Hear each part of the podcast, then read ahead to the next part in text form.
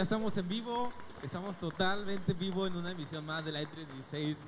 Nos da mucho gusto estar otro programa más aquí con ustedes. Entrar hasta su hogar, hasta tu, tu celular, que nos escuches en donde quiera que tú estés. Sabemos que este programa, como todos los anteriores, será de bendición para tu vida. Recuerda que nos puedes escuchar en Spotify, en Google Podcast como Live 316. Seguirnos también en redes sociales, en Instagram como Live 316 Oficial y en Facebook como Live 316. Y este martes, como cada martes, está con nosotros mi hermano y amigo Job. Usted bendiga, bro. ¿Qué onda, Luis? ¿Cómo estamos? Dios les bendiga. Buenas noches. Me pescaron compartiendo en todos los grupos, Ah, en la todos transmisión, los- la transmisión. en WhatsApp y en Facebook. Pero bueno, aquí estamos. Dios les bendiga. Buenas noches. 8 con 15, les voy a dar la hora. Y la trece, temperatura ocho también, 28 grados. Ah, 29, casi lo tiene. Ah, era 29 grados. Estamos transmitiendo desde aquí, desde la Iglesia Cristiana Juan 316, su programa Live 316.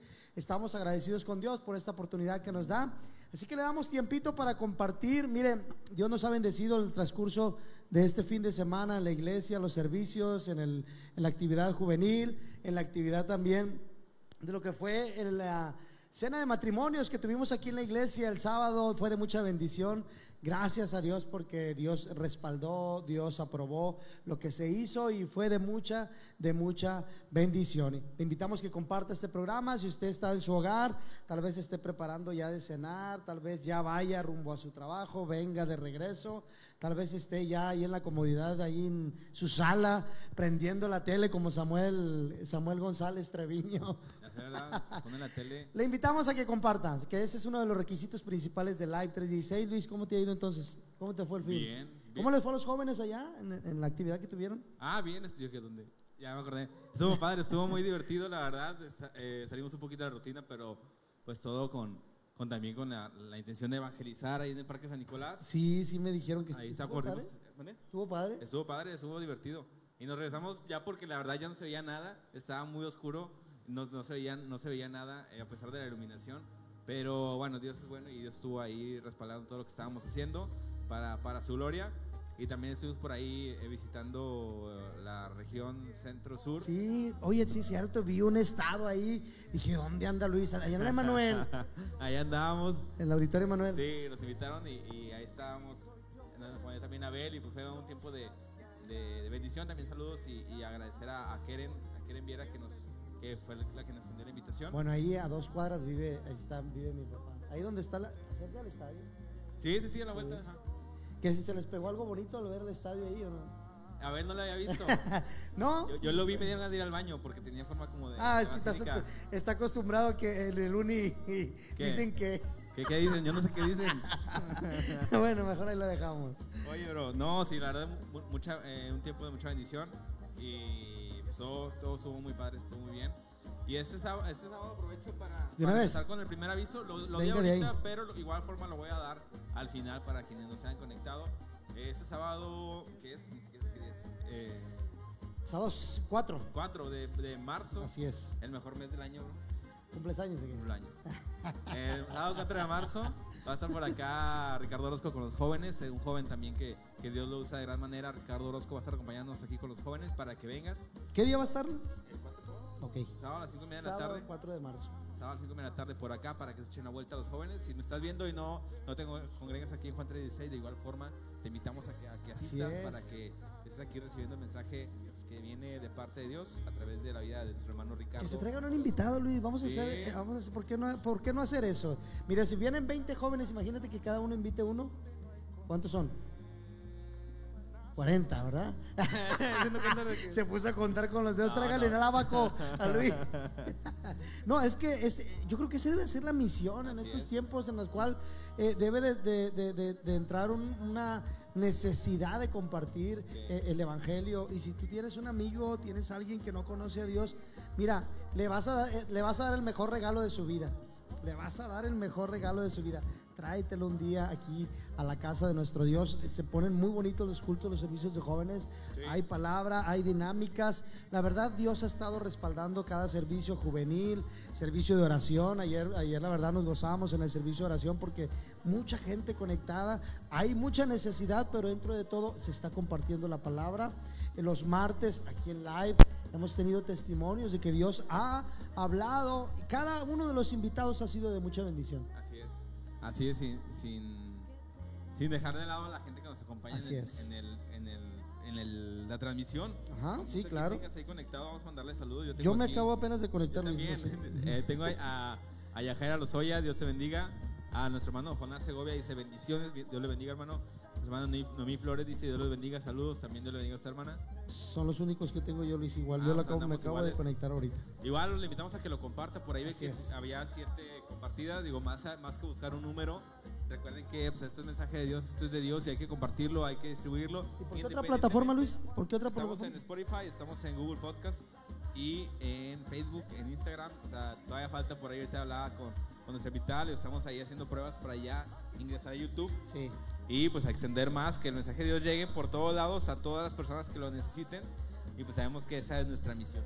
Así es, compartir el Evangelio. Esa una, es una de la- de las misiones o es la misión principal que tenemos como cristianos.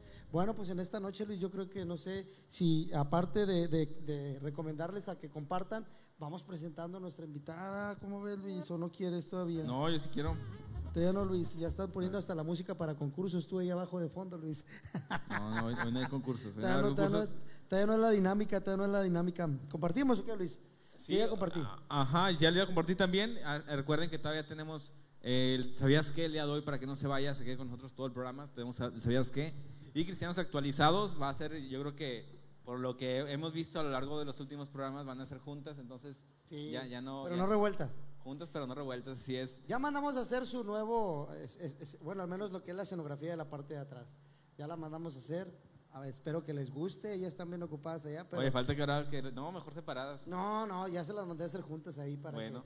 que, de tres por tres para que la disfruten. Excelente, pues bueno, vamos a darle la bienvenida a nuestra invitada de esta noche aquí en la 316. Es una bendición eh, presentar en esta noche para que lo sigas compartiendo, escucha su música, escucha todo lo que haces, pero sobre todo escucha el testimonio de lo que Dios ha hecho en su vida. Esta noche en la 316 nos acompaña Marina Valdés, Dios te bendiga, buenas noches. ¡Aplauso fuerte! Gracias, buenas noches.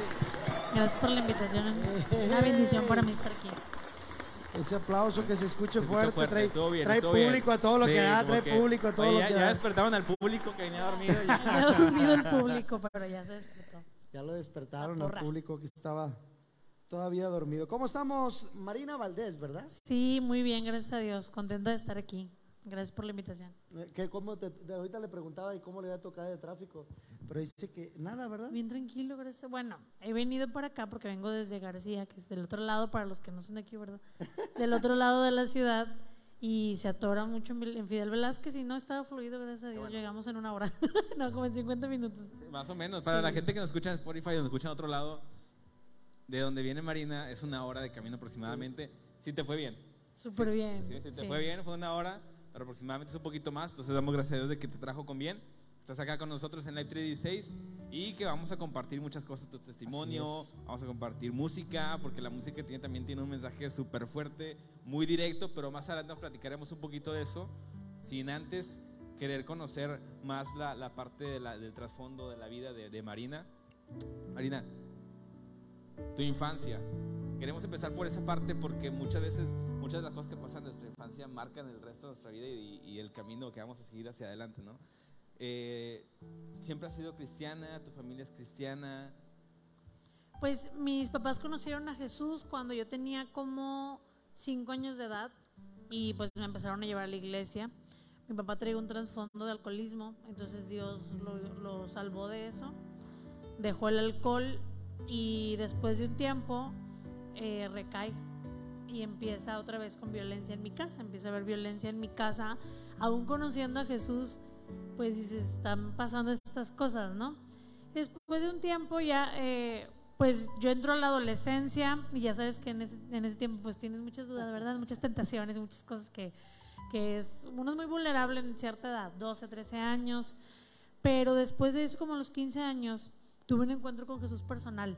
Independientemente de lo que yo había vivido en mi familia, independientemente de la situación de mi papá, mi papá siempre fue un hombre de fe. Siempre nos, así que nos obligaba a ir a la iglesia, así que no era, no era opcional, a pesar de su debilidad y a pesar de su lucha, mi papá estaba fuerte. Él quería que su familia siguiera firme en Cristo.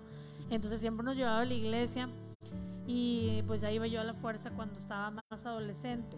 13, 14 años. Como a los 15, llegamos a una iglesia en donde era menos tradicional y, y yo conocí a un Dios muy diferente porque ahí me enseñaron a Dios como padre.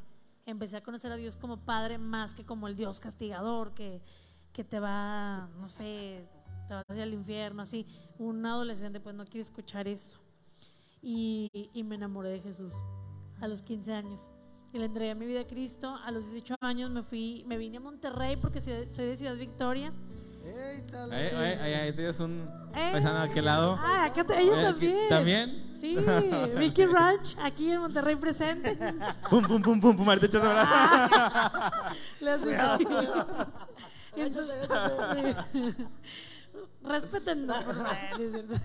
No, no, no. Entonces, tengo 15 años en Monterrey. Tengo ya, no hagan cálculos para saber mi edad. 15 años, a ver. No. A los 15 A años. los 18 me vine a estudiar un instituto bíblico y estuve ahí un buen tiempo. Yo ya estaba enamorada de Jesús, yo le entregué mi vida a Cristo. Oye, y entonces, en, en tu infancia, digo, me, qui- me- me quiero eh, eh, parar en esa, en esa etapa, ¿no? En, en- de tus cinco años. Primero, ¿eres hija única? ¿Tienes hermanos? Tengo un hermano que es misionero también, es músico. Menor, Menor. Menor que yo. Entonces, si tienes menor que tú, va a tener unos. Oye, entonces, en tu infancia, prácticamente, vaya, de los cinco años, vamos a partir de donde tú conoces a, o vaya, tienes ese primer acercamiento con, con Dios. ¿Cómo, ¿Cómo fue esa parte de la infancia previo a, a- vaya, porque con hermanos es, es, yo creo que es un poquito más ligera la carga, ¿no? De todas las complicaciones que puede haber en casa. Yo me acuerdo que mi hermano y yo nos encerrábamos en el cuarto si escuchábamos discutir a mis papás y es todo lo que me acuerdo. Me acuerdo que antes de que mis papás conocieran a Cristo teníamos un cuadrito de un ángel de la Guardia de Dulce Compañía ahí en el cuarto mi hermano y yo y era el, el- el típico cuadro del bosque, un ángel con dos niños. Entonces, como que uno siente algo cuando tienes un llamado que tienes que responder que es un llamado espiritual, porque también es algo que tal vez no todos lo sienten. Todos somos hijos, todos somos llamados a ser discípulos, ser hijos, pero no todos tal vez tienen llamado al ministerio. Entonces yo sentía así una necesidad de orar, entonces me ponía con mi hermano, Ángel de la Guardia, Dulce Compañía, no me desapareces ni de noche ni de día. Yo me acuerdo de eso. Y, y ya después íbamos a la iglesia, pero pues ya nos llevaban y era bonito. O sea, era bonito porque eran los niños de la iglesia, las posadas, las reuniones, la escuelita dominical, y era bonito. Pero ya que empiezas a analizar más las cosas y dices, a ver, esto no me cuadra, ¿por qué Dios es así? Pues empiezas a tener dudas. Y más porque, honestamente, y se los digo porque amo esta generación y estoy muy cansada de la religiosidad, eh, había muchos limitantes de, de cómo podías ver a Dios. Entonces, era así como que, a ver, Dios así, y me hacía muchas preguntas. Y ya fue hasta los, bueno, en esa edad, mi hermano es muy tranquilo, yo soy la, la oveja negra, ¿no es cierto? Pero yo sí soy más, pues más extrovertida, pues, y Sí. mi hermano muy tranquilo, muy niño bueno. Entonces realmente yo era más como que la que protegía, ¿no? Como que la que estaba ahí, no, mi hermano tranquilo. Pero lo extraño, mi hermano, tengo muchos años que, que no estoy cerca de él porque él vive en Querétaro. Pero pues así fue. Sí hacíamos equipo, pero yo era más la parte fuerte. Bueno, eso siento yo. O sea, a lo mejor él sentía que él me protegía. no Al que sé. pase tu hermano. por- Ah, que te explique. Mi hermano de su opinión, ahí escribe mi hermano. Oye, Marina, pero ¿hay, hay, hay algo que haya marcado tu vida, aún en la niñez, que tú digas, marcado para bien? O sea, que, que, que después, a lo mejor, cuando empezaste lo que fue la adolescencia en lo- y tu juventud, algún pasaje, algo que tú hayas visto en la iglesia que te haya marcado y que, porque hay cosas que no se nos olvidan. Cuando somos niños y crecemos en el Evangelio, hay cosas en una escuela dominical, hay de todo, ¿verdad?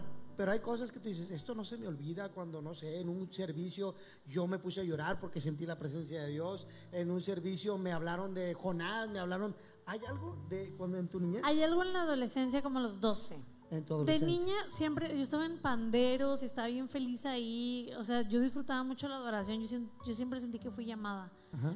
Pero me acuerdo que a los 12 años entré a la secundaria y hice una travesura. Sí, director de la escuela, si estás ahí. Ponle, ponle música de suspenso. Perdóname. Sí, ¿verdad? Ahí va, ahí va, ahí va. Sí, hice otra vez, me juntaba así con cholillos y todo. Y me acuerdo que rayamos unos bancos con plumón permanente. Pero yo nomás hice un pequeño graffiti, era pequeño el mío. Los demás habían hecho muchos grafitis grandes, ¿no? Entonces, no, pues no.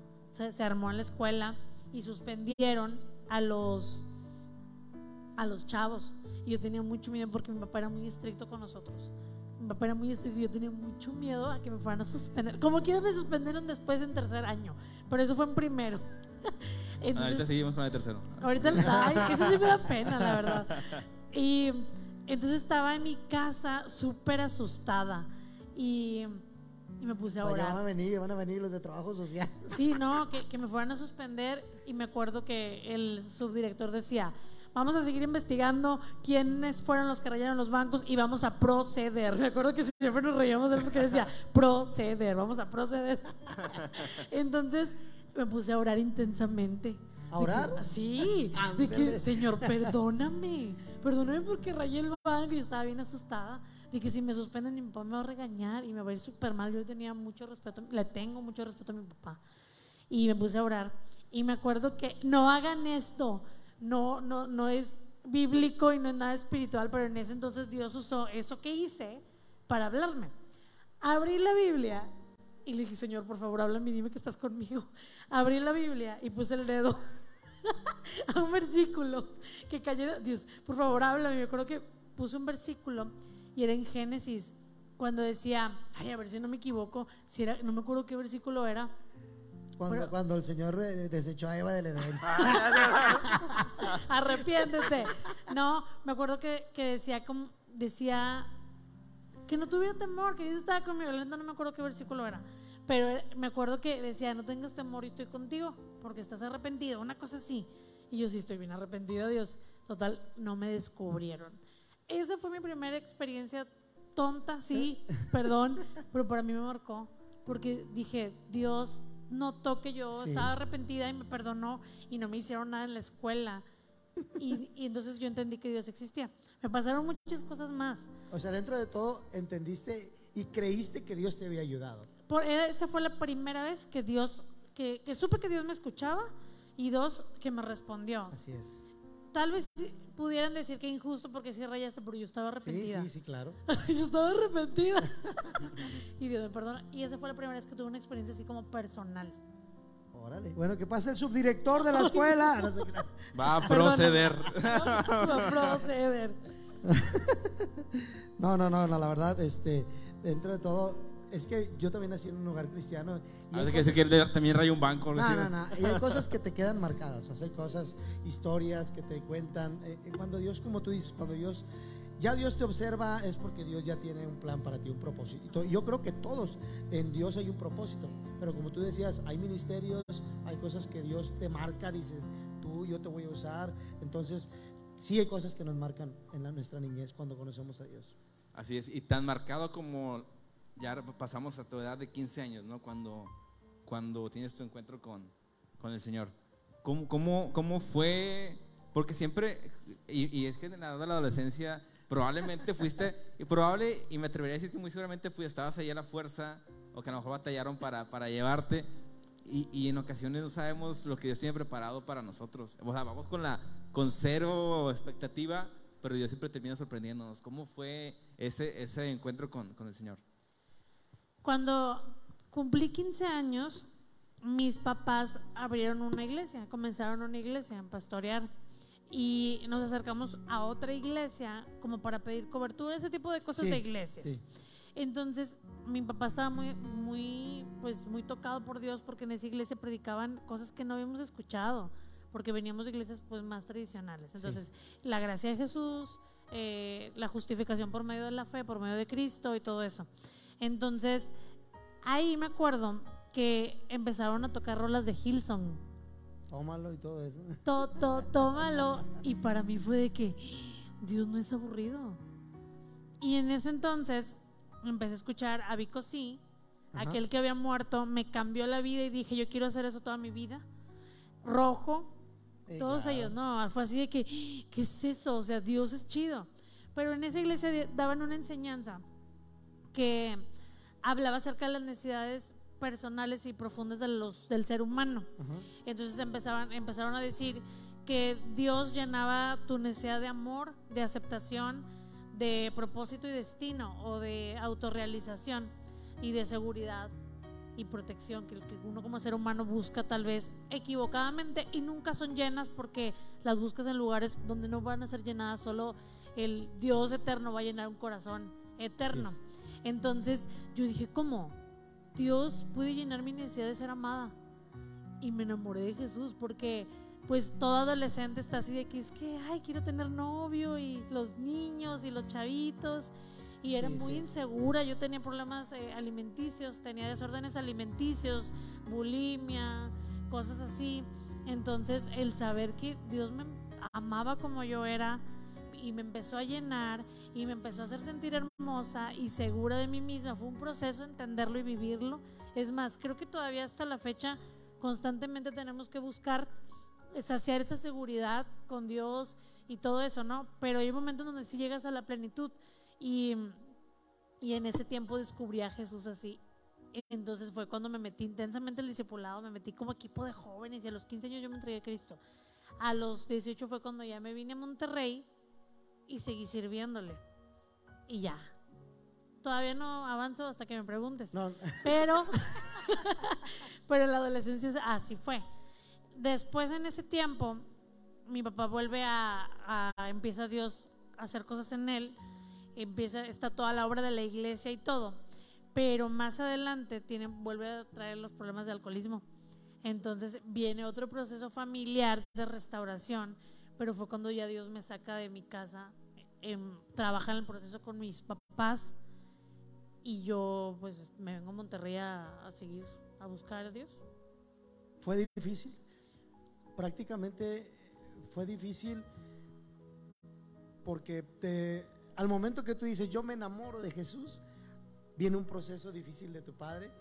Eh, pero, ¿cómo fue ese proceso tal vez de los 15 a los 18 años al decir, bueno, no entró un, entró un desánimo a lo mejor en mí, o yo ya estaba tan enamorada de Jesús que el propósito de Dios fue enamorarme antes para no poder sufrir todo ese proceso o, esa, o, no, o no irme lejos de Dios, Sí. porque pudiste haber dicho, no, no, pues me voy para atrás.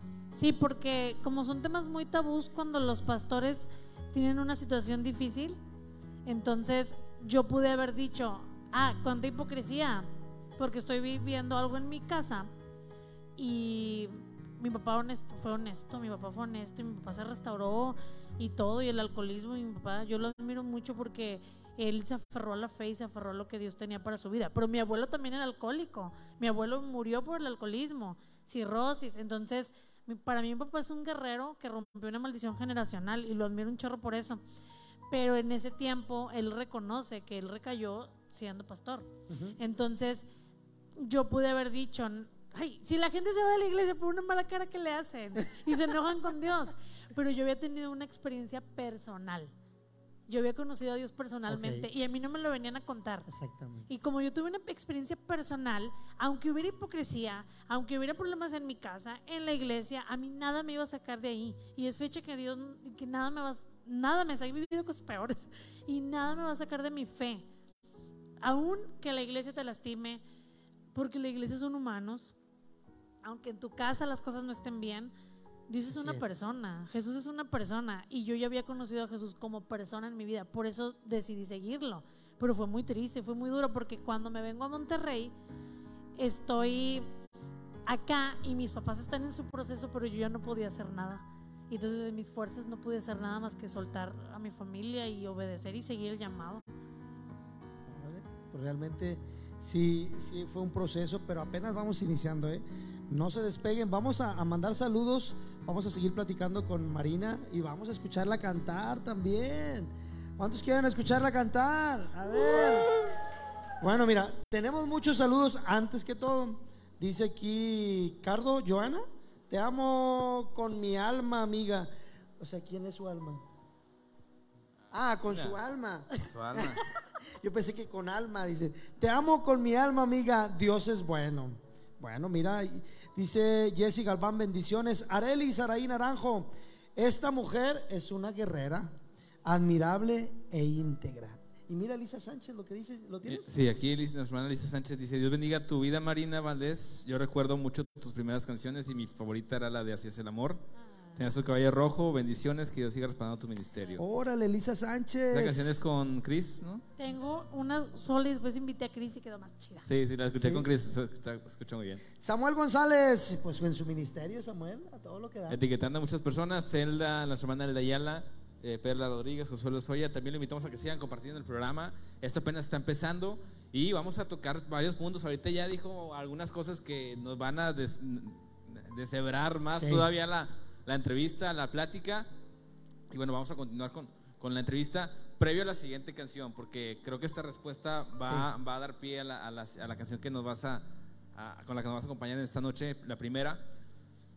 Hablabas de- del tema de, de la seguridad. Yo creo que en, en- en los jóvenes siempre hay esa parte, ¿no? Siempre hay algo que, que somos muy autocríticos para mal. O sea, nunca vemos la forma de, de ver lo que estamos haciendo bien y siempre buscamos que algo estoy haciendo mal, algo está mal conmigo, porque eh, tenemos ese problema con aceptación. Queremos ser aceptados en todos los grupos Sí. sociales, en todos los grupos de amigos.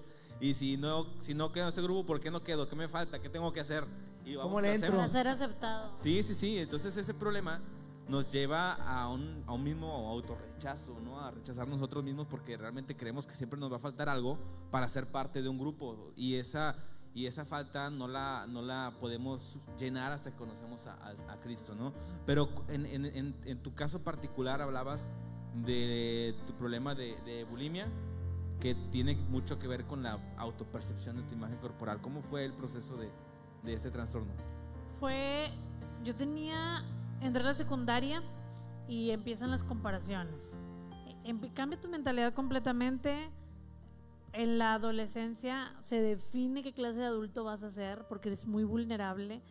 Entonces empiezan todas las niñas en el baño a verse en el espejo y pues escuchas los comentarios. Si no tienes una voz fuerte, que tengas sí, una potencia en tu vida, te vas a dejar, vas a dejarte llevar por Sí. todo lo que escuches.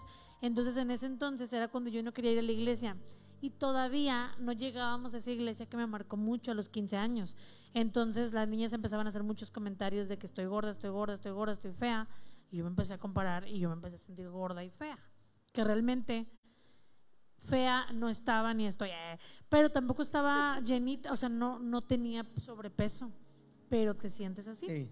Empiezas a alimentarlo, empiezas a alimentarlo, te empiezas a alimentarlo, te empiezas a comparar, te vas a comparar y nunca vas a ser suficiente porque siempre va a haber alguien más delgada que tú, siempre va a haber alguien con rasgos más estéticos que los tuyos, por no decir bonito porque pues hay muchas bellezas, ¿no?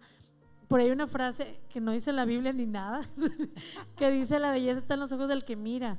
Me gusta mucho porque hay muchos gustos, entonces en un país las güeras son hermosas, en otro país las morenas son hermosas, o sea, no tiene nada que ver, pero pues empiezan los, los, los estereotipos, ¿no? De, Sí. de cómo debes de ser.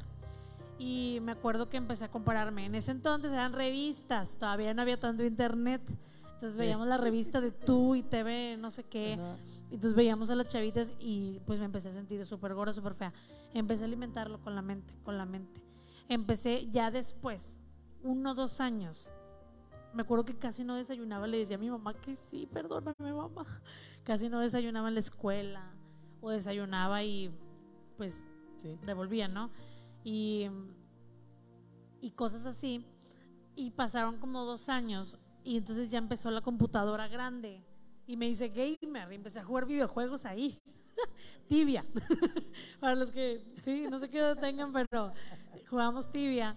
Entonces en esa computadora grande eh, empecé a buscar tips para bajar de peso, tips para ser anoréxica. Y llegué a unas páginas de Ana y Mía, y así se llama. Ana le dicen a las anoréxicas, Mía a las bulímicas, aquí está el nutriólogo, debe saber todo eso. Entonces te daban todos los tips. Y ahorita, cuando saqué la canción, hace como un año y medio, entré y hay toda una comunidad literal, espiritual, demoníaca, para matar a las niñas, o sea, para matar a las mujeres. Muchos hombres que están en homosexualismo o esa preferencia sexual ya están muy metidos en anorexia también. Y me impresionó muchísimo todas las comunidades. Hay grupos de Telegram, hay tanta mujer que encontré en internet. Hace un año y medio que me puse a buscar, pero tenía, desde que estaba en la secundaria, que no me informaba de eso cuando dejé de hacerlo, ¿no? Sí. Entonces, en, es- en ese entonces eran foros. Y eran esos foros donde opinaban y te daban tips y te decían cómo hacerlo. Y yo, yo lo traté de hacer, pero como mi personalidad, no sé, nunca logré ser anoréxica. Entonces, pues me incliné por el otro lado. Fue muy sufrido porque nunca me sentí suficiente. Nunca me sentí suficiente por más que bajara de peso, por más que me cuidara, por más que hiciera ejercicio, por más que me maquillara, nunca me sentía suficiente. Me sentía en una cárcel. Era como todos los días despertar y pensar, hoy qué voy a hacer para no comer. Y estuve años así, años. Y yo sé que hay muchas niñas o adolescentes que están viviendo esto y que no lo hablan y que se van a identificar conmigo. Hasta que entendí, a los 15 años Dios empezó a tratar cuando empecé a entender varias cosas. Y yo me, yo me acuerdo que fui libre hasta que entré a ese- instituto bíblico que se llama Cimientos, que lo dan acá. Y fueron tres meses ahí, y después entré a otro. Y ahí sentí que algo se me salió y fui libre completamente. Yo no podía salir ni así, sin maquillaje yo no dejaba que me vieran porque me sentía fea. Y, y fue como una liberación. Era como que salí de una cárcel y ya. Soy feliz, sin maquillaje, con maquillaje, subida o bajada de peso. Soy, soy plena. Porque empecé a entender que la belleza es del alma y se ve reflejada en tu cuerpo cuando empiezas a entender quién eres, cuánto vales, te amas, te cuidas. Le contaba al nutriólogo detrás de cámaras que no soy tan buena en las dietas, pero trato de cuidarme. Y, pero es porque empiezas a entender quién eres Sí. y cuánto vales, ¿no? Así es. Wow, gloria a Dios. Mira, hay saludos, Luis. Sí. Elisa Sánchez dice, la escuché cuando ella estaba aún solita y todo este álbum está hermoso. Eh, creo que, donde la canción de, de Así es el amor. Álbum. Gardur, saludos hermanos, los esperamos en Somos Hombres. Claro que sí, Este fin de semana. fin de semana, así es este fin de semana. Pablito, Er, saludos, líder Marina, qué, qué justo verla de nuevo, gracias por todo su apoyo. Pablito, Ir, así Pablito Er. Er. Saludos a Pablito. Juan Plumeda, saludos desde Baja California. Oigan, saludos a Martín Reséndiz, el, es- el brother es el grupo de la región centro la norte. región, sí. Dios te bendiga, bro, qué, qué bueno, qué gusto verte por acá. Está también Juan Plumeda, ¿ya le diste? Saludos de Baja California. Mándalos también, Luis, tú desde Pues ya Baja está. California. Desde Baja California. Eh, para que Y veas. bueno, vamos a escuchar Vámonos. ya la primera canción de la noche aquí con, con Marina. Igual si, si tienes alguna pregunta, si quieres que le hagamos una pregunta directamente, escríbenos a través de la página de Light 316 a es. un inbox o a través de un mensaje directo. O algún comentario en- que quieran en- mandar ahorita. Pero pues si es privado, pues mejor lo, lo pueden hacer por, por mensaje, ¿no? Porque también hablamos de un testimonio de un proceso Así es, complicado, ¿no? es. Entonces, si lo quieren compartir, siéntanse la libertad de hacerlo.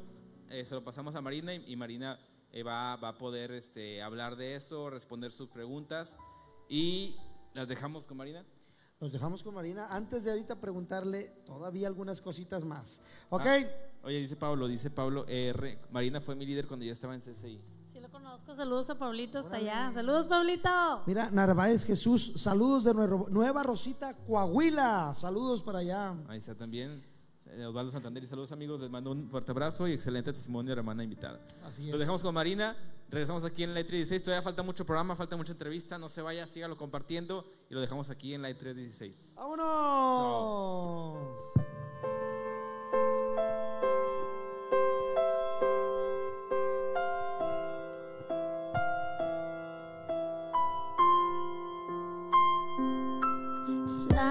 Que quieres, quieres todo lo que sueñan. Todas las chicas de tu edad de sueños ajenos se adueñan. La protagonista de la historia Todas quieren ser la bella y se empeñan. No es tu culpa si te enseñan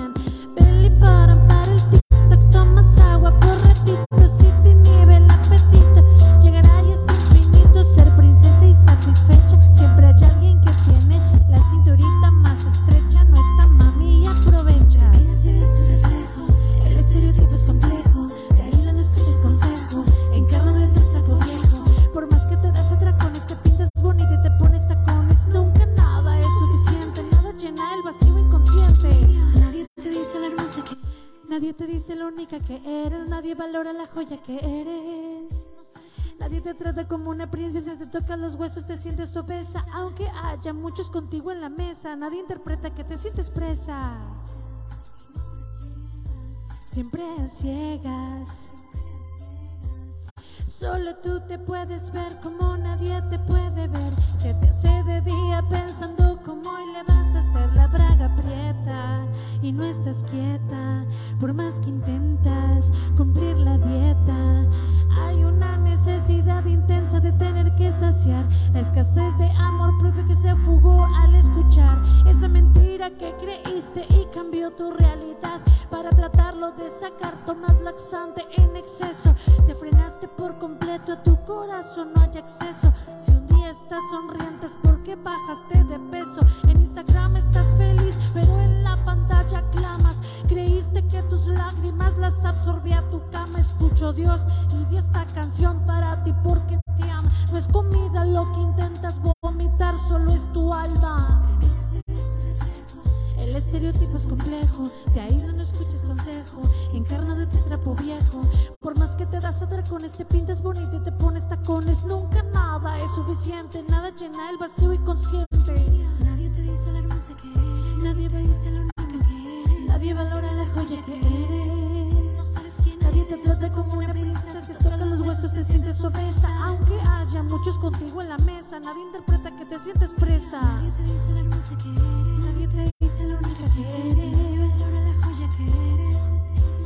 Nadie te trata como una princesa, toca los huesos, te sientes obesa. Aunque haya muchos contigo en la mesa, nadie interpreta que te sientes presa. Jesús ya pagó el precio para que seas esa joya hermosa y te sientas completa, digna, perfecta, como Él te soñó. Esta fue Ana y mía. Aplausos, aplausos, fuerte, fuerte. Que se escuchen esos aplausos. Muy buena canción. Público. Sol, público porra. presente, presente. Fíjate, eh, realmente, ¿quién fue, la- ¿quién fue o por qué el género este, Marina? Eh, ahorita escuché Vico, sí, alguien que hace, bueno, no voy a decir cuántos años, pero se escuchaba fuertísimo. Fue uno de los que empezó en la música cristiana realmente. ¿Influyó mucho en- en- en- para escoger este género, en, en lo que tú cantas ahora? Mm, yo creo que influyó completamente. Completamente. Sí, pero al principio yo no me atreví, yo empecé a hacer worship al principio. Ok, yo adoración, algo de adoración. ajá, en el 2011, Ajá. 2010, 2010 empecé mi primer álbum, mi primer EP y saqué worship, pero siempre metía rap o invitaba a alguien a hacer Ah, colaboración ok. porque me gustaba mucho la música urbana. Fue hasta el 2018 que empecé yo, que yo me atreví, todo un proceso de seguridad para poderme atrever, porque pues es todo un reto y aprender y practicar y todo eso, ¿no? Pero siempre me gustó el rap en la secundaria, me gustaba con puro cholo, me juntaba con cholo rapero y ahí andaba grafiteando y todo. Los bancos, perdón, subdirector, a proceder. Pero ya fue muchos años después que cuando yo escuché a Vico, sí, yo dije, yo quiero hacer eso. Llevar un mensaje por medio de la música urbana. Me gusta el rap porque siento que con el rap puedo expresar muchísimo más de lo que puedo expresar en una canción. Sí, pues el rap, el género urbano, yo creo que cualquiera que sea, pero la- el género urbano en particular, pues te permite expresar las cosas como son, porque realmente va dirigido también a un público que, va, que, que está acostumbrado y que necesita recibir las cosas como son, porque no hay otra forma tal vez de, de- de disfrazar o de llegar a un mensaje, porque es la forma en la que tiene que hacerse. Y de, a- para quienes hemos seguido vaya, en, en los- en los últimos años, tu, tus, la letra de tus canciones y particularmente esta anemia habla sobre esta, este apoyo al- al- a, un sec- a un sector de la población. Estaba justamente viendo unas estadísticas que es de los, si no es el, del- de los primeros tres, es el de los primeros cinco eh, sectores de la población más segregados como las mujeres. O sea, las mujeres que han sido tal vez este, de algún modo hay varias situaciones dentro de la sociedad que aún están relegando mucho a ese sector de la población, le están discriminando de algún modo. Como más vulnerables puedo Sí, sí, sí, por- por- es que justamente estaba escuchando que, que la, la comunidad LGBT eh, se, se sentía discriminada, pero precisamente estaba, yo puse a investigar a ver si es cierto. Y es el, es el menos discriminado de todos porque hay muchas leyes que los favorecen. Ahorita ya están. Hay muchas leyes que, que que están, que están ajustándose a su favor. En, en ese sentido, eh, ¿nos puedes platicar un poquito de la parte del activismo que tú haces a través de tu música? Sí, Pues de hecho, cuando empecé el 2018, en ese entonces traíamos un movimiento pro vida que se llamaba Verdes Vida y metimos varias iniciativas de ley en diferentes estados del país. Y Dios ahí, Dios en su gracia, mucha gente se empezó a unir, se empezaron a unir muchos abogados y empezamos a pues, tratar de proteger la vida porque sabíamos que venía una ola en contra de la vida. Y sí se logró, se logró en varios estados, en Nuevo León se logró. Y ya después, pues, es una lucha que nunca va a acabar, ¿no? Eh, siempre, pues, ha ardido en mi corazón el evangelismo y el poder hacer justicia social. Yo sé que hasta que venga Jesús va a poder rescatar y salvar a todos, pero que más que no poder compartir su palabra con la verdad claramente por medio de mi música, que para mí es la herramienta nada más, es el pretexto para que la generación pueda escuchar su palabra y su verdad, ¿no? Sobre todo quienes aquellos que por la religiosidad, por lamentablemente hay cada religión que confunde a la gente con quién es Dios, presentan un Dios muy equivocado y, y que, que mejor que los jóvenes, sobre todo, que son los que están ahorita más vulnerables, puedan conocer a Jesús personalmente, conocer a Jesús, leer la palabra y que nadie venga pues a, a confundirlos, ¿no? Entonces mi música pues tiene como misión es poder llevar la verdad, eh, que Dios pueda sanar por medio del mensaje, dar esperanza y pues libertad. Prácticamente es una manera de evangelizar, es una manera en la cual... Eh, pues se llega a muchas personas, más ahorita con tanta aplicación, plataforma que hay, es una manera de poder llegar a muchos jóvenes, bueno, yo creo que es mm, mm, adolescentes, jóvenes, y hay a una gente adulta que, pues a mí me gustaba, digo, sí, estaba también lo que es, bueno, ya lo que es funky, todo eso, que es un poquito más reggaetón, pero son prácticamente, en aquel tiempo Vico sí era... Sí. Sí, era el Es que rompió todas las barreras. Exactamente. Paradigmas, muchas cosas. Y yo creo que eso han venido utilizando muy bien los de la música urbana. Eh, ¿Alguna vez hubo algo que te desanimara a decir, no, es que se me hace que esta música no es para mí porque o alguien o alguien ha de haber dicho algo porque sabemos que todo se mueve, ¿verdad? De todo hay. Eh, si hubo un momento en el que tú dijeras, no, señor, ¿sabes qué? Mejor me desanimo a esta música. O mejor le sigo en el worship. O mejor le sigo en el worship, exactamente. Todo el tiempo, todo el tiempo. Yo creo que apenas uno o dos años atrás, ya nadie me dice nada, no sé por qué, si ni he sacado nada nuevo, hace un año y medio que no saco nada nuevo. Em, en el 2018 que me atreví, fíjate que en el 2016 había sacado un álbum y ahí hago un rap chiquito, en una de las canciones, me atreví a hacer un rap chiquito, en una canción de adoración que se llama Una vez más. No vayan a YouTube, vean las demás, pero esa no. Porque ese, rap, ese rap no, pues es el primero que hacía, entonces era así ah, como que, ay, no. entonces, eh, en el 2018 saqué mi primera canción de rap, pero era trap. En ese entonces el trap todavía no era tan aceptado en el género urbano. Era como, ay, los que intentan hacer rap entonces, ahora era como los traperos y los raperos. Ahorita ya los raperos hacen hasta reggaetón y hacen trap y hacen todo. Sí. Hacemos de todo. Pero yo traía pop, o sea, yo traía el pop, yo traía el worship, traía todo. Pero yo quería expresar y yo sentía, o sea, yo sí sentía que Dios me estaba diciendo, sí puedes. O sea, si tienes el talento, si te el, el don, sí puedes. Entonces yo me encerraba, sí me encerraba en el closet intensamente, me ponía a rapear ahí, ¿verdad? Pero pues no había quien me calificara ni nada.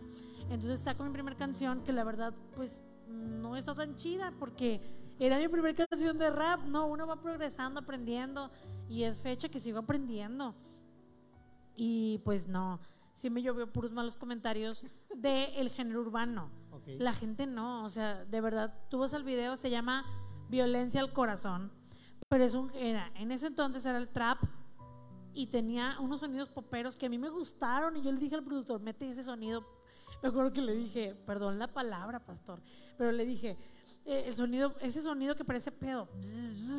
le dije así, le dije al productor, mete ese, es un sonido súper popero que está en esa canción. Entonces era trap, pop y arriba intenté rapear. De verdad lo intenté porque yo sé que ahí pues, todavía no me salía tan bien. Ya tenemos el video aquí, vamos a pasarlo. Ah, como ya lo pueden ver, no me da pena. Está mejor que el pasado que les dije que hago el rap chiquito ahí.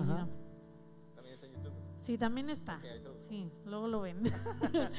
y, y no, o sea, puros, la verdad sí, casi puros malos comentarios. He tenido muchos amigos raperos desde antes, algunos sí me animaron de que échale ganas, un día te va a salir bien. Pero fue muy triste. Lloré, me acuerdo que lloré mucho, lloré mucho porque dije, no puedo creer que no haya apoyo.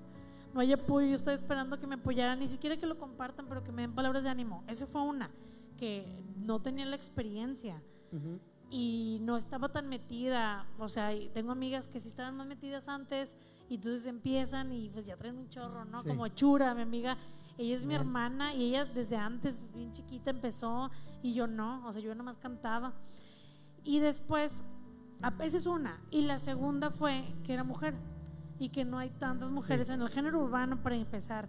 Y las mujeres que hay en el género urbano pues cantan reggaetón y pues es más fácil quitarte un poco de ropa y atraer, si no cantas bien, pues la atraes con otra cosa a la gente y te escucha o ve tus videos. Pero pues no, no es algo que quiero hacer. Y eh, mujer, género urbano cristiano y aparte súper novata. No, la verdad fue súper triste, pero oré intensamente de que, Señor, es que yo sentí, o sea, yo sentí que, que sí lo puedo hacer. Pero Dios es más de sentido común de lo que imaginamos. O sea, Dios es más claro y más real. Y en parte, por eso somos hechos a su imagen y semejanza, porque en parte es, es más humano de lo que imaginamos. O sea, era más Dios diciéndome, hey, póngase a practicar. Era más Dios diciéndome eso que Dios de que hay pobrecita, la voy a defender, porque si Dios está conmigo aquí otra vez. No, era más como Dios diciéndome, hey, órale, pues haga mejor las rimas y deje de rimar con on y con an. y de- deja de rimar con verbos y deja de usar las mismas palabras en todas las canciones y métele más flows y haz una mejor dicción y una mejor lírica y practica mucho.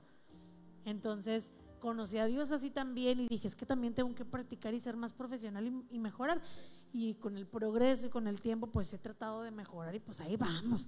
Digo, ¿Y ahora qué género sigue? Corridos, Mochi, corridos rap. ya tumbados. canté corridos tumbado también, ¿Eh? tengo una tumbada.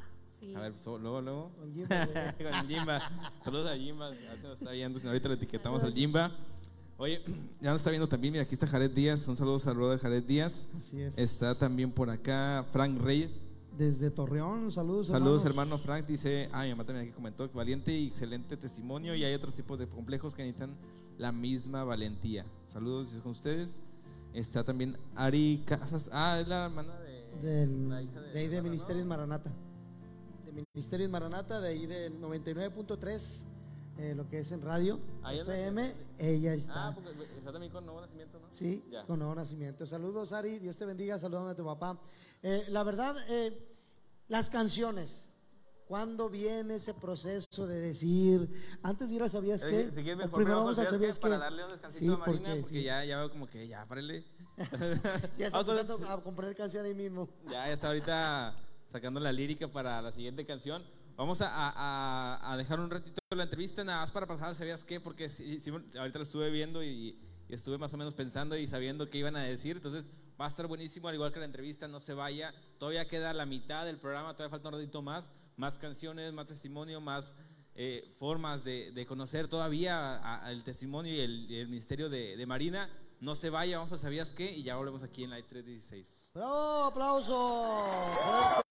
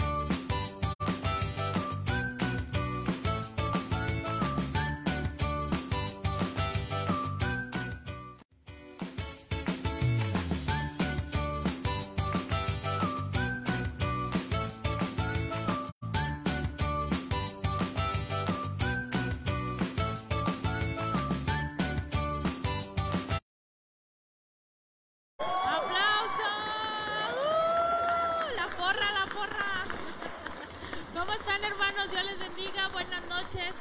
Gracias por estarnos acompañando en el programa un martes más. Deseamos que continúe ahí compartiendo para que sea de bendición para más personas. ¿Cómo estás, Becky? Buenas noches. Buenas noches, Ari. Pues estoy bien. No, se me hace que no. A ver. Bueno, buenas noches. Dios les bendiga. Aquí estamos, pues, como dice Sari, un martes más. Yo sé que nos extrañaron, que no, no pueden estar toda la semana esperando a que vengamos otra vez a compartir las, las noticias, el Sabías que y Cristianos Actualizados. Bueno, pues el día de hoy vamos a empezar con Sari con su sección de ¿Sabías qué? Así es, fíjense, ustedes saben, ¿sabían ustedes cuáles son los, los jóvenes que menciona la Biblia? Los, los reyes más jóvenes que nos menciona la Biblia. Son dos personas que nos dice, nos habla en el libro, en el segundo libro de Crónicas.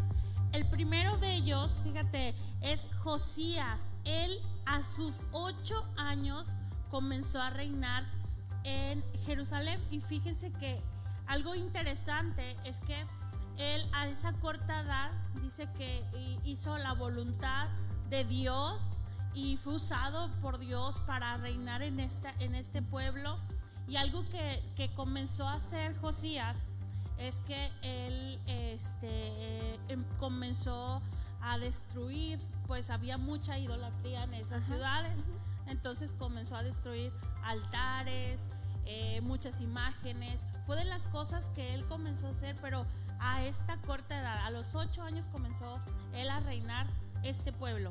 Y él, la segunda persona que nos menciona también la Biblia, muy joven, que comenzó a reinar, fue Joás. Él eh, comenzó a reinar a los siete años de edad. Entonces también fue, eh, fue, pues ahora sí que agradó a Dios, fue recto ante la voluntad de Dios, hizo pues eh, eh, cosas muy importantes. A él invitaba a los sacerdotes, a los levitas, a participar en la, en la restauración de la iglesia. Entonces, pues hicieron cosas muy importantes y son los dos jóvenes que nos menciona la Biblia que desde muy corta edad reinaron en Jerusalén. Eh, Josías reinó durante 31 años y, Jo- y Joás reinó, durante 40 años. Entonces, tomen nota de los jóvenes más eh, pues pequeños que comenzaron a reinar desde los 7 y los 8 años de edad. ¿Te imaginas? Entonces, si nos ponemos a pensar, el rey que más chiquito reinó fue Joás. Sí, así no es. Josías. No, Ok, pero fueron los dos más pequeños, de 7 y de 8 de años. ocho años. Entonces, tomen nota, hermanos. Este fue el Sabías qué de esta noche. Pasamos a Cristianos Actualizados de ¿Qué nos traes el día de hoy? Bueno, pues el día de hoy les traigo tres noticias, un- una más que la de las de costumbre. Pero como estábamos hablando semanas anteriores sobre el avivamiento de la Universidad de Asbury, la verdad es que se ha estado expandiendo en más universidades, más universidades y colegios como la Universidad de Valley For- Forge en Pensilvania, la Universidad de Hannibal Lagrange en Missouri, la Universidad de Cumberland en Kentucky se han estado expandiendo también y uniendo al avivamiento que ha tenido Asbury. Ya van 27 jóvenes que han aceptado a Jesús en sus corazones en estas universidades y más de 4.000 jóvenes adorando y exaltando el nombre de Dios. Excelente, Así bien. que sigamos orando para que este avivamiento se, se continúe expandiendo y que pueda llegar a América Latina. La Excelente. otra noticia, que tal vez ya, ya saben, es que el mar de Italia, si mal no recuerdo, sí, de. Italia, se, pues se hizo para atrás. O sea, se Fue desapareciendo. fue desapareciendo exactamente, se retiró el mar. Y esto es muy interesante porque ya ven que hace algunos meses estaba viendo la noticia de que Venecia cada mes más se iba a ir desapareciendo, que el mar la iba a cubrir. Bueno, la verdad es que ahorita el agua está escaseando en los canales de Venecia. Y justo Órale. había una exposición de, ya ves que van como barquitos Sí. en Venecia. Sí. Bueno, pues había una exposición de estos barquitos, pero pues el agua está escaseando, creo que va a dos de las terceras partes del agua. Y fíjate que es, que es un lugar, pues, es algo representativo de esa ciudad. sí, sí, sí. Y que algo emblemático de, de- de esos paseos en lanchas. Y ahora decir, ya va a desaparecer. Órale, qué interesante. No, pues la gente para eso va, para, para andar, darse los Exacto. en lancha. Pero pues ya cada vez más, más va desapareciendo. Y otra noticia que les quería compartir es acerca de los, los evangelistas allá en Corea del Norte. Ok. No sé si sepan, pero Corea del Norte es un país que está dirigido por un dictador. O sea, ellos son, creo que, socialistas y es prohibido el cristianismo. El cristianismo está prohibido. Estaba leyendo una noticia acerca de que allá en Corea del Norte a Dios solamente lo utilizan como una expresión. O sea, la palabra Hananim, que significa Dios en coreano, nada más lo utilizan como una expresión así como que para responsabilizar al cielo, ¿sabes? Ok. Entonces, había un señor llamado Hyun Kong-gon que él tuvo un amigo y ese amigo le estaba compartiendo acerca pues de Dios, ¿no? Él nunca había escuchado la palabra Hanamni que no fuera dentro de un contexto de expresión. Y cuando él empezó a escuchar esta palabra, el amigo le empezó a compartir del Evangelio. Solamente que él empezó a compartir del Evangelio en montes, porque no podían ser escuchados, porque está penado. Y cuando él se convirtió al Evangelio y empezó con su familia a reunirse secretamente, lo, em- lo descubrieron. Entonces descubrieron que él era cristiano, que él creía en Dios. Y hay un juicio que se llama el juicio del pueblo, donde literalmente el pueblo es el que pone la sentencia. Si alguien dice, no sé, fusílenlos, los fusilan. Entonces, lo que habla Hyun Kang-gon es que literalmente nada más los deportaron. O sea, no le hicieron No nada. le hicieron nada, nada más los deportaron. O sea, les quitaron claramente todas sus pertenencias, Claro. literal, los dejaron sin nada, pero los pudieron haber matado. Claro. Entonces, hay que estar siempre orando por los norcoreanos, por los cristianos norcoreanos que cada vez están más peligrando sus vidas por creer en Dios y aún así también por los demás países que es un delito creer en Dios. Así es. Hay que estar orando por aquellos misioneros también que van a compartirles de las palabras, en este caso como el amigo de Hyun Kang-gyeon que le compartió de la palabra y que ponen sus vidas en peligro Así es. simplemente por amor a Dios, por amor a las almas y por amor a compartir de las buenas noticias. Así es. Oye, pues qué interesante, Vicky, Sí. la verdad. Y ahí es donde vemos el cuidado que tiene Dios en esos detalles y en esas personas que pues le sirven y que, y que pues que hacen la voluntad de Dios, Sí, sí, la verdad. Muy bien, excelente, muy buenas noticias, Becky. Eso es todo. Lo que me pone triste es que ya no va a haber agua en Venecia, o sea, como mi sueño de ir a Venecia. Ah, ya sé. Pero, Pero na- bueno. nada más no vamos a ir por eso, ¿eh? Ah, bueno. Nada más por eso, no por el dinero. Bueno, pues esto fue todo por hoy, hermanos. Un gusto saludarles. Dios les bendiga. Dios los bendiga, hermanos. Bravo.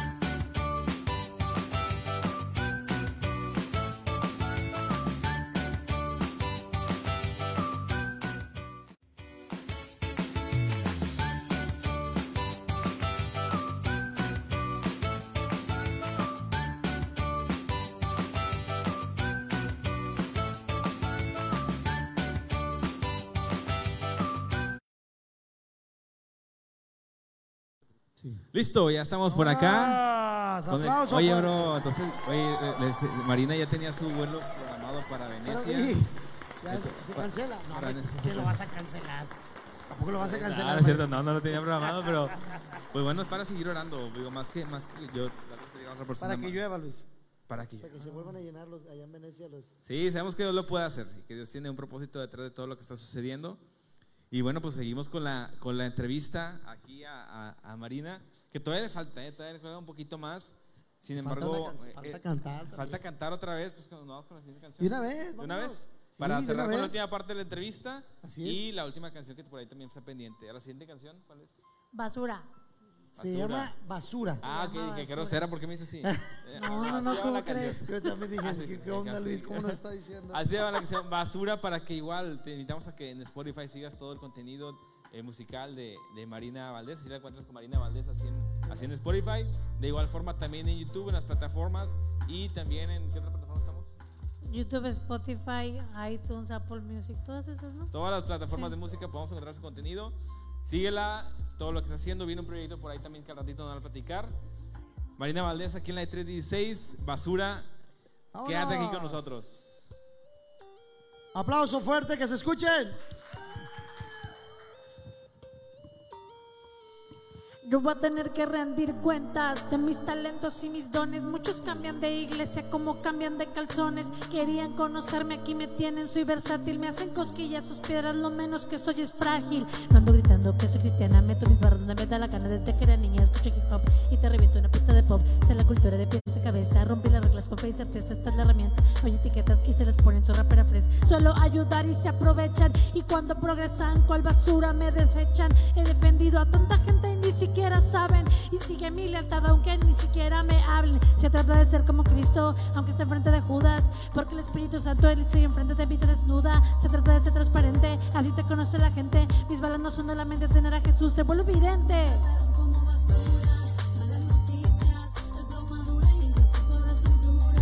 No te compares, la identidad perdura. Hoy soy segura, ya no tengo envoltura.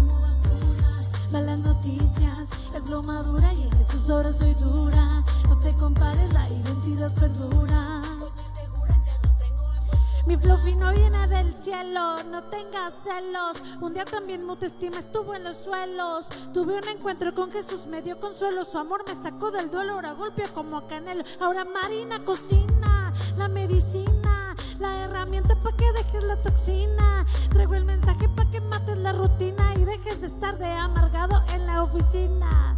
En mi casa había violencia, recibimos a Jesús y su nueva herencia. Es mi familia, pero no sabes cuánto nos ha costado la trascendencia.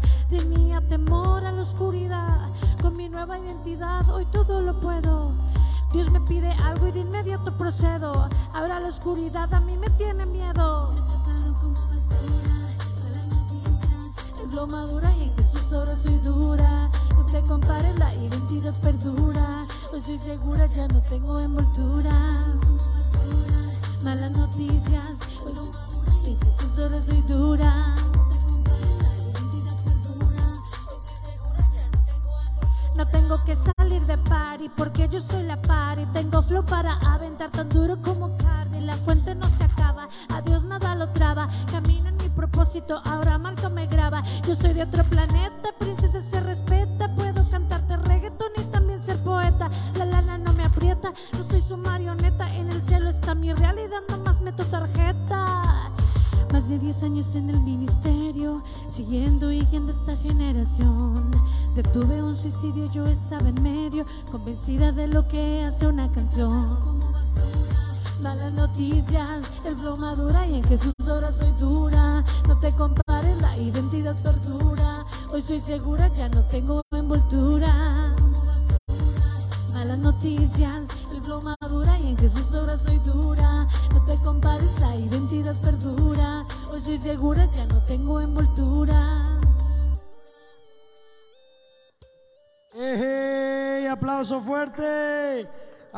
¡Aplausos, aplausos!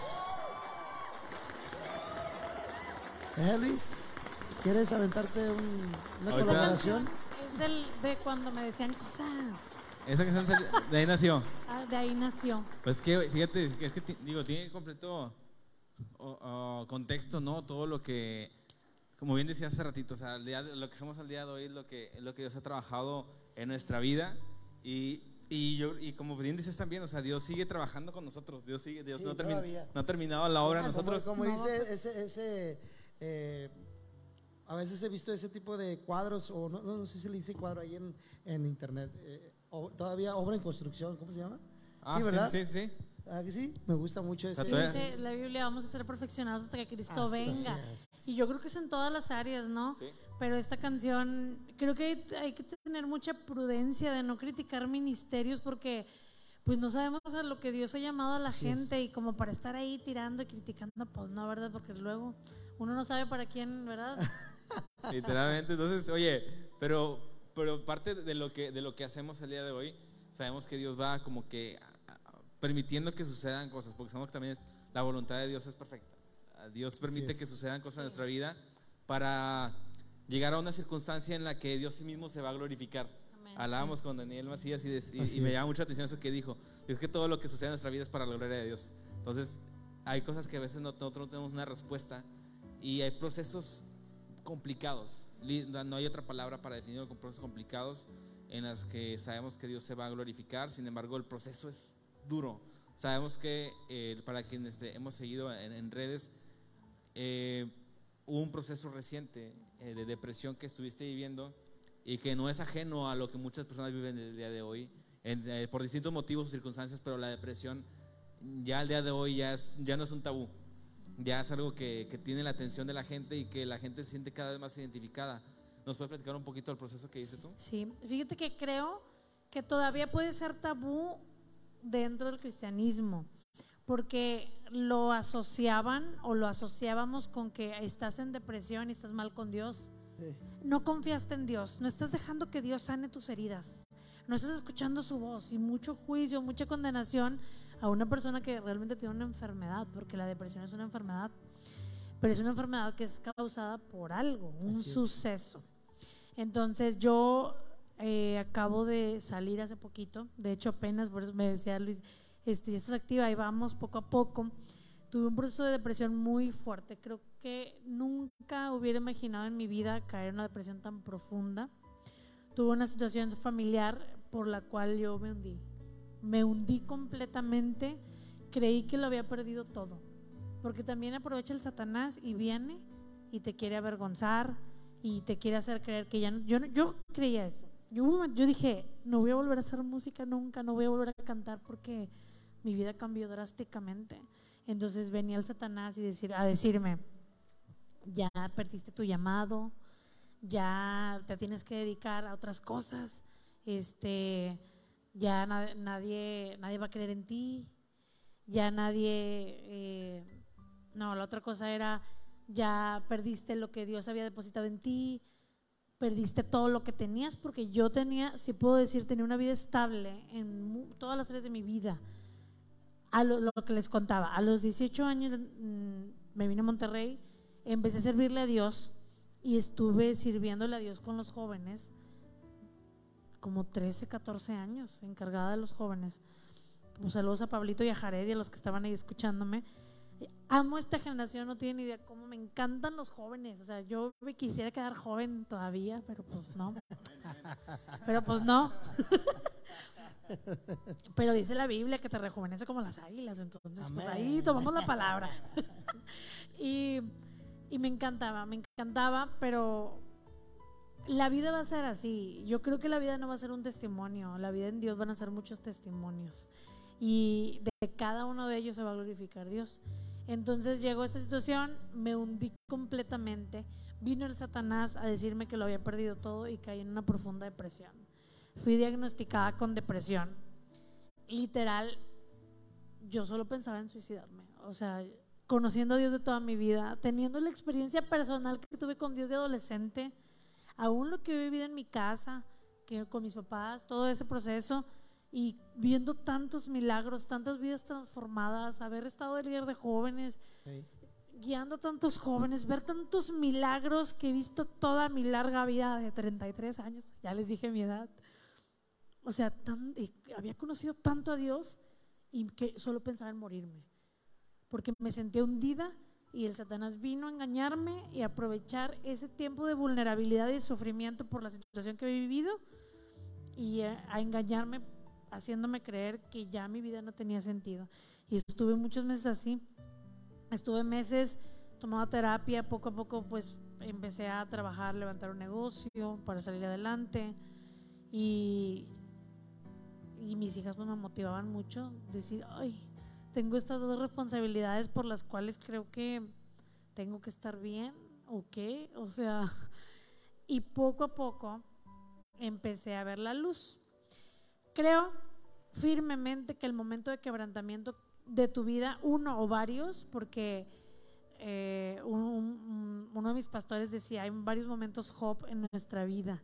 Y en esos momentos de quebrantamiento es donde tienes un encuentro con Jesús. Si tú quieres, si tienes la humildad de reconocer, no tengo nada y lo único que tengo y necesito es Jesús, ayúdame porque reconozco que te necesito. Y eres quebrantado, viene Jesús y tienes un nuevo encuentro y una nueva vida. Y te puedo decir que a pesar de conocer a Jesús desde niña, de las experiencias que había tenido con Él, cara a cara tuve una experiencia nueva y más profunda con Jesús en este momento. Te puedo decir que es un momento que no quiero que nunca pase porque ha sido el momento espiritual más fuerte de toda mi vida o más espiritual de toda mi vida. Y ayer estaba precisamente compartiendo sobre Juan 12 porque estaba hablando que dice ahí la palabra que los unos griegos vinieron a pedirle paro a Felipe, me gusta traducirlo en lenguaje actual, traducción marina actual, sin salirme del contexto, pero vinieron los griegos, griegos con Felipe que le hicieran paro para que conocieran a Jesús. Entonces querían, querían ellos conocer a Jesús. Entonces, cuando ellos, él trae a Jesús, va con Andrés y le dice, no, pues estos griegos quieren conocer a Jesús. No, pues vamos a pasarlos, los pasan. Y ya está Jesús ahí con los discípulos y empieza a hablar y a despedirse. Y es cuando Jesús anuncia su muerte. Pero empieza a hablar de que la semilla tiene que morir para dar muchas vidas y poder dar mucho fruto. Entonces, ¿tú crees que es casualidad que el anhelo de los griegos era conocer a Jesús y cuando lo, lo conocen, Jesús dice, tienes que morir para dar vida, para tener vida, para dar fruto? Entonces, ¿será que tenemos que morir para poder encontrarnos con Jesús? ¿Será que tenemos que ser quebrantados y, y, y sí, aplastados así y morir completamente a nosotros mismos para tener un encuentro real con Jesús? Yo te puedo decir que eso es lo que yo experimenté. Experimenté esa, ese quebrantamiento, ese tiempo de sufrimiento y así como David que estaba en depresión y, y- no era ni más ni menos espiritual por, por estar en depresión, tuve un encuentro con Jesús como nunca en toda mi vida. Entonces, también pedí ayuda psicológica, tomé terapia y después de un año, en noviembre del año pasado me diagnosticaron ya que estaba de alta y, y fue cuando Dios me empezó a motivar y empezó a, a llamarme de nuevo. Me empezó a llamar para responder al llamado y empecé a grabar la música. Mucha música la escribí en el proceso. En diciembre empecé a grabar lo que, el proyecto que, que viene, pero aquí estamos creyéndole a Dios que así rota, porque sigo un proceso de sanidad, que creo que tal vez no, puede que nunca termine, puede que sí, pero sigo en un proceso de sanidad y así, así rota, eh, sé que puedo compartir esta esperanza de que sea lo que sea que estés viviendo, que no veas esperanza, hay una respuesta y es Jesús. Para el dolor el- hay consuelo, para la enfermedad hay sanidad, para el temor hay seguridad, para la escasez hay provisión y cada respuesta a cada situación siempre va a ser Jesús. Entonces, creo que tiene mucho poder cuando te paras en fe y estás en medio de la prueba, estás en el proceso y te paras en fe a compartir lo que estás viviendo y de todo corazón decir, mi respuesta fue Jesús y pues aquí estamos, aquí andamos. Oye, Mariana, antes, ¿qué decirle? Ya, ya vamos a ir terminando. ¿Qué decirle a aquellas jovencitas?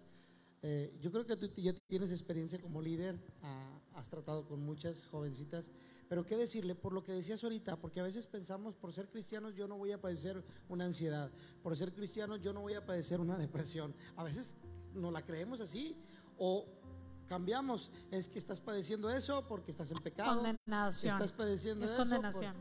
¿Qué, qué decirle a aquellas que no lo, no lo expresan? Porque si hay algo silencioso es la depresión. ¿Qué decirle a aquellos que ahorita están luchando, aquella jovencita? Tú como líder de jóvenes que dices, duré 12, 13 años, ya lo experimentaste, Eh, ya experimentaste un encuentro con Jesús una vez más. ¿Qué decirle eh, a, a esas jóvenes o a ese joven que nos está viendo el día de hoy? Eh, ¿Cuál fue la clave? Así que tú dices, joven, esta es la clave cuando tú estés en depresión o en ansiedad. Eh, lo primero es, como dice la palabra, esta tribulación es momentánea. Lo primero que tienes que clavarte así en la mente, en la cabeza, escríbelo en tu cuarto y ponlo en todos lados. Es temporal, no va a ser para siempre. Y la vida que Dios tiene para ti no es una vida que todo el tiempo es de dolor y sufrimiento. Sí hay etapas de sufrimiento y así va a ser siempre. La vida va a ser sufrida. Pero el gozo del Señor y la paz sobrenatural de Dios deben ser tu fortaleza. Entonces, cuando caes, cuando ya estás en una en un, en un estado de depresión del que uno no solo puede salir, o sea, uno solo no puede salir, necesitas ayuda, lo primero que tienes que grabarte en la mente es que es temporal, se va a terminar, no es para siempre. Hay una esperanza que es Jesús, que te va a sacar de ahí y que tienes que pedir ayuda, necesitas ayuda.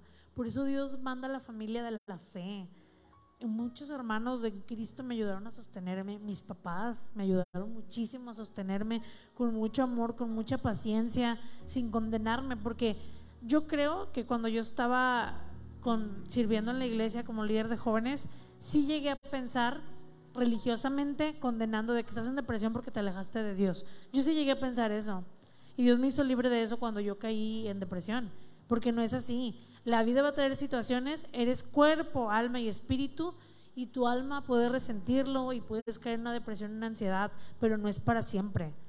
Es una tribulación momentánea que tiene un propósito, el dolor tiene un propósito, el sufrimiento es un propósito y el primer propósito es que sientas la sanidad, la paz y que tengas un encuentro con Jesús. Entonces, eso que estás viviendo es temporal y lo segundo que te puedo decir es que pidas ayuda, que lo abres, que no tengas miedo, porque el enemigo te quiere engañar para matarte, para matar tus sueños, para matar tu propósito y quiere usar esa depresión. Mucha gente en frustración y en depresión realmente termina suicidándose. Sí, sí. Entonces, habla, pide ayuda porque eso te eso te va puede salvar la vida.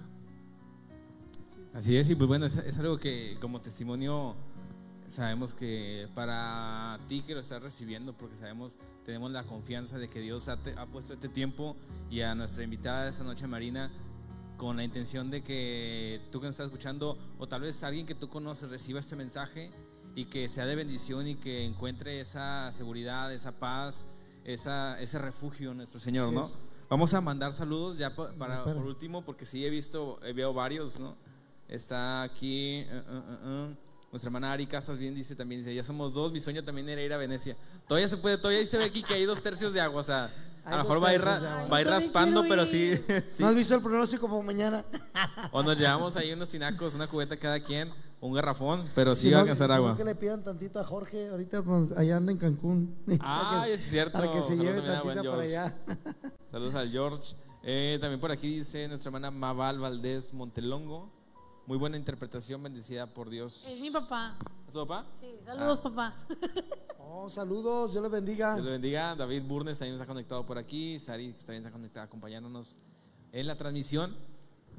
Y pues bueno, ahorita eh, ya para cerrar, queremos eh, eh, una, cerrar escuchando la última canción de Marina y también saber qué es lo que, qué es el, el- el proyecto que viene, porque si está, si la, la primera parte fue, o la música que, has, que, has- que, que podemos escuchar en plataformas, son el resultado de procesos, ahora el proceso que, que pasó, es. que sabemos que, que es necesario en ocasiones que, que Dios pone esos procesos para, para pulirnos, para, para sacar, ahora sí que el, el fruto, bien decíamos ahorita, sacar lo que, lo que Él quiere sacar dentro de nuestro propósito. ¿Qué, qué es lo que viene? ¿De qué trata el proyecto? ¿Nos puede platicar un poquito? Tal vez un spoiler de lo que viene en el, en el siguiente proyecto. Más o menos para cuándo lo podremos escuchar en plataformas. Bueno, ya estamos grabando, ya avanzamos bastante. Tres cuartas partes es un álbum que sale, si Dios lo permite, yo creo que sí, en junio. Este, ya tenemos tres cuartas partes grabadas. Ahorita vamos a trabajar ya en el primer sencillo que sale pronto. Yo creo que en un mes y medio estará por arriba. Lanzaremos unos sencillos y después el álbum en junio. Este álbum ayer ya revelé el nombre, así que también voy a darle spoiler. Se llama Al- Alma Rota. So, Y- primicia, el Live 316, ¿eh? Sí, también hay primicia. Y Trae Tutti Frutti, sí es mucho, lo escribí en el proceso de depresión, pero también hay otras cosas que, que me atreví a hablar, que me atreví a hablar y que se, y tengo la convicción y fe de que van a ser esperanza para las personas, que van a ministrar a los corazones, que van a guiarlos a ser sanos por Jesús. Y pues esperamos en Dios que en junio salga ya. Ok, ¿dónde podemos encontrar? Ya dijimos todas las plataformas, YouTube, sea, Spotify, en Instagram estás como. Marina Valdés MX en Instagram, Facebook Facebook, y igual. TikTok. Ok, bueno, entonces realmente la verdad Marina ha sido una bendición. Ay, gracias. Eh, ha sido un, un privilegio que estés aquí con nosotros. Eh, yo creo que Dios tiene muchas cosas que darnos. Dice la palabra que no- Él tiene más que darnos que nosotros que pedirle. Si hay un corazón dispuesto, un corazón agradecido con Dios, yo creo que Dios te, te va a bendecir mucho. Mucho, mucho. Así que la verdad.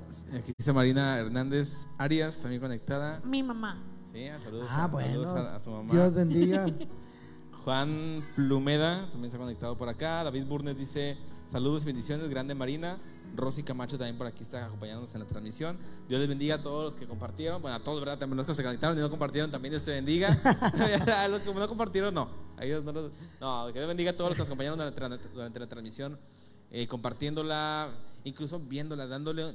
Sabemos que, como, como bien este, platicamos ahorita, aunque hayas entrado un minuto, sabemos que Dios habló. Sí, sabemos que Dios sí. dejó un mensaje, que Dios va a dejar un mensaje a todos los que nos escuchan en Spotify, en Google Podcast, los que ven la transmisión después en, en Facebook y los que nos siguen en Instagram también Así sabemos es. que reciben la, la bendición del testimonio a través del testimonio de lo que Dios hace, hizo y seguirá haciendo en la, en la vida de Marina. Los invitamos el día de mañana. Mañana a las siete y media de la noche. Ahorita, una disculpa.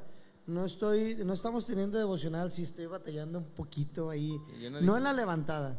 No en la levantada. no. lo que pasa es que es un horario en que se nos, se nos complica mucho a mi esposa y a mí porque ya con tres, así los tres niños ahí, se despierta una, se despierta y luego métete a bañar tú, me meto yo. La verdad se me ha complicado iglesia, Dios sabe que, que ahí hemos tenido un poquito, pero primeramente Dios ahí ya nada más agarrando un poquito de vuelo, no hay que se quede más tiempo dormido. Dale un tempra, bro. Y, no, sí, y vamos a seguir adelante. Me decían que por qué no las hacía en la noche, los devocionales, pero imagínense los lunes oración, martes en la, no- en la noche live, miércoles servicio, jueves pues estaría complicado. O, o- o los, los Pero los sí, jueves para que, es para que Dios se acomode las cosas y, y- pero sí hay un deseo de seguir haciendo los devocionales. Entonces mañana a siete y media de la noche los esperamos aquí en la iglesia cristiana Juan 3:16. Tenemos nuestro servicio. Seguimos con los puntos doctrinales, ¿verdad, pastor? Seguimos con los puntos doctrinales y el jueves no tenemos nada. Viernes no tenemos nada. Sábado, ah, pero sí, cierto, sí tenemos. Bueno, al menos los que vamos a asistir al Congreso de Somos Hombres en la Fe, en el Castillo del Rey La Fe. Recuerden, a partir del jueves a las 7 de la noche, viernes todo el día, sábado todo el día estaremos ahí en Castillo del Rey La Fe, si Dios nos lo permite. Estará Raúl Sánchez, Danilo Montero.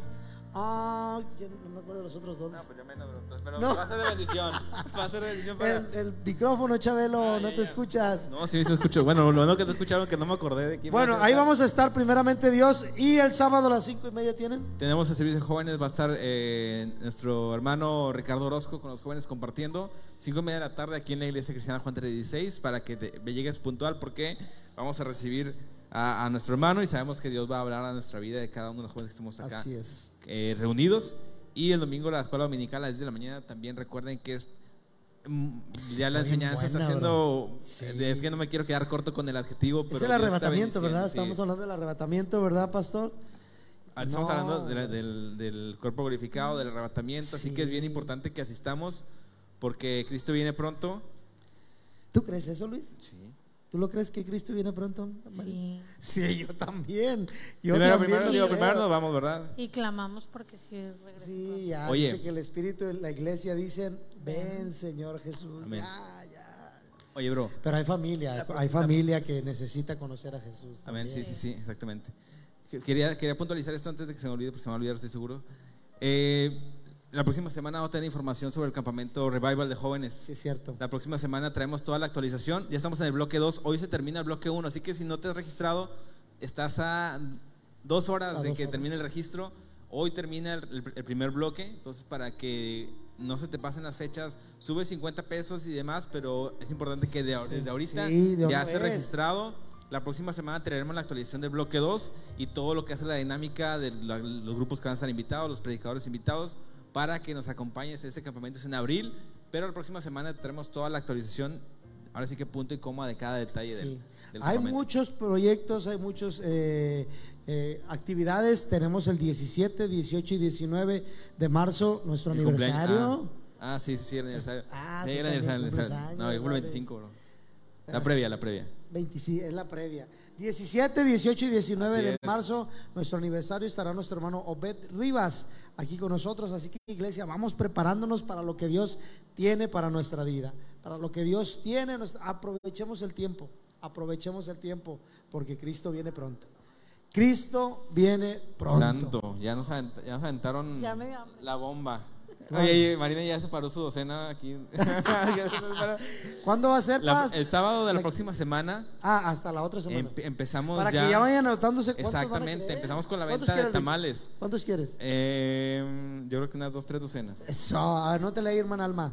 Pero eh, para la próxima semana empieza la venta para que de una vez vaya haci- haciendo, pues, vamos a empezar a levantar pedidos este fin de semana. Sí. Si quieren tamales, aquí ya también ya levantaron la mano, quieren cinco docenas. Entonces, vamos a, a- levantar pedidos de una vez para también saber cuántos se van a hacer. Así es. Y sabemos que, que Dios siempre bendice a través de estas actividades claro y todo el sí. apoyo que se hace para cada evento y para cada eh, eh, para la organización de cada evento que se hace aquí en la iglesia. Sabemos que Dios va a bendecir. Entonces, los dejamos con la canción de Marina. Marina, una bendición tenerte por acá. Gracias por la invitación. Para mí es la bendición. Una bendición, Gracias. Marina. ¿Con qué canción nos vamos? Este se llama Propenso. Propenso. Propenso. Propenso. No lo que decía el, el subdirector, ¿verdad? No, eso era proceder. Ah, proceder. Propenso. Propenso, Marina Valdés, aquí en la E316. Uh, Aplauso, aplauso, aplauso. aplauso fuerte.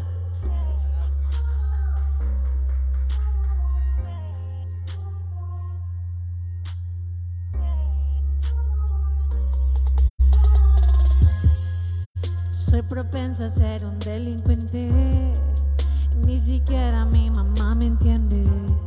Solo en la calle quien sí me comprende. Estar en mi casa eso me hiere. Cuando me voy el fin para una fiesta, mi papá está tomando su siesta. Y cuando regreso al día siguiente, mi mamá es la bella durmiente. No entiendo para qué nací. Todos los días pienso en morir. Ella se equivocó al parir. Eso me dicen cada que peleamos. Nos insultamos y azotamos. La puerta de mi cuarto hecha pedazos por los balazos que han tirado al rechazado de mi corazón. De que guardes. Mi destino está en tus manos. Asegúrate que no se te haga tarde, ya que arde. Mi futuro sin tus manos y un día ya es demasiado tarde. De que plantes los principios que me sostendrán cuando ya sea una persona grande y me faltes de la muerte que se encuentra alerta en cada esquina antes de que sea tarde. Es el diario de un adolescente que cada día parece ser inerte, que en las redes sociales bien se siente, porque hay su opinión si les concierte. Ni siquiera pueden descifrar, solo se dedican a juzgar. De niño solo quería jugar, pero mi héroe se iba a tomar. De pronto noto un corazón roto y un alboroto. Cuando con tu ejemplo aprendí a saciar mis anhelos con mujeres, no hay quien me oriente.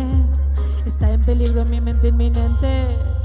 Necesito que seas valiente y quieras amarme permanentemente, escucharme, mirarme, que tengas paciencia y quieras moldearme. Yo soy vulnerable, tú puedes salvarme. No es tarde.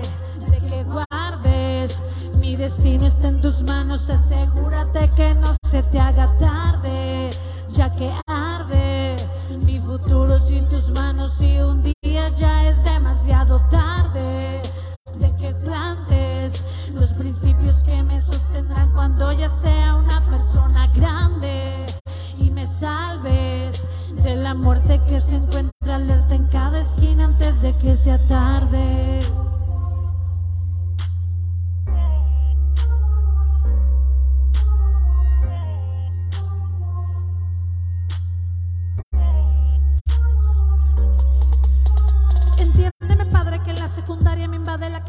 Siento que no soy nadie. Me siento cobarde por no comportarme como niño o adulto. Pensar en eso me asusto, pero no encajo en el lugar justo. Parece una adicción no darte razón en cada discusión. Cuando no me hablas, mi vida se va de bajón. No entiendo quién soy. No tengo ganas de obedecerte porque mi firmeza es la que me advierte y me hace consciente que mis decisiones de hoy construyen mi futuro y quiero dar fruto del esfuerzo tuyo. Pero al día siguiente me retracto de todo aquel pensamiento maduro, me lleva a la corriente, me dispara de frente. Es una guerra en mi alma, en la calle aprendí a defenderme con armas, pero enséñame tú medio de valores. Graduarme con honores. Necesito tus pláticas largas porque problemas me ahogo en un vaso con agua. Pero es temporal. Solo necesito que tú llegues puntual.